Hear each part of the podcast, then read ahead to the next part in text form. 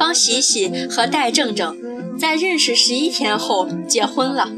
在长途大巴车上听到这个消息，我当时正憋着尿，努力盯着窗外每一棵奔跑而来的大树，分散注意力。他打电话来时，我正好看到一座突兀的塔，所有的树都像是死的，那座塔就像是山顶上唯一富有生命力的植物。他说：“我结婚了，和正正，晚上吃饭你要务必到场。”他的声音像掰断一根绿色黄瓜那样干脆。之后的五分钟里，我眼前看到的都是那座塔。我以为是因为这个消息太过于震惊，造成了我的视神经混乱。直到我转身看向车里，看到小贱货们一个个手里攥着餐巾纸，欢天喜地地从车下跑上来，才知道司机停在休息站，让大家下车撒尿。等我反应过来，车又开动了。于是我憋着一泡尿回到上海。再也没有见到过一座塔。我和方喜喜认识八年，他的爱情永远是这个星球上的头版新闻。他的名字就像是一个反讽的笑话。我们也一直靠着他的失控人生互相勉励、安慰彼此。找不到工作，考研失败，失恋失身，半夜牙痛，最喜欢的一双高跟鞋掉到沟里。踩到哈奇士刚拉的大便，这些都没有关系。只要你想想方喜喜，这都是小事儿，都会好的。可是他现在结婚了，我都不知道自己用什么来安慰自己憋尿憋到肾酸这件事儿。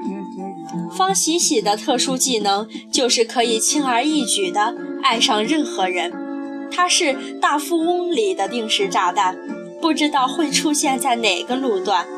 只要你路过的路上，就必须带他走，等待爆炸，除非遇到另一个迎面走来的茫然不知的快乐的人把他带走。他之前的生活堪称得上是堕落女青年的经典模板，放在八十年代，一定是那种长发遮着半拉脸，衣服故意滑落下肩膀。抹着劣质口红出现在黄色大挂历上的那种女人，他在高中的时候就玩着我们不敢玩的真人版游戏，只是身后追逐他的是他的娘亲。他睡在所有同学的家里，这导致我们几个和他关系密切的朋友都被警察深夜叫醒过。后来因为心理素质有限，我们再也不敢收留他。于是他以恋爱为由四海为家，他在各种男生的床上醒来，不知道今天是星期几。他爱每个愿意收留他的男孩，他利用自己的另一种特能来报答他们。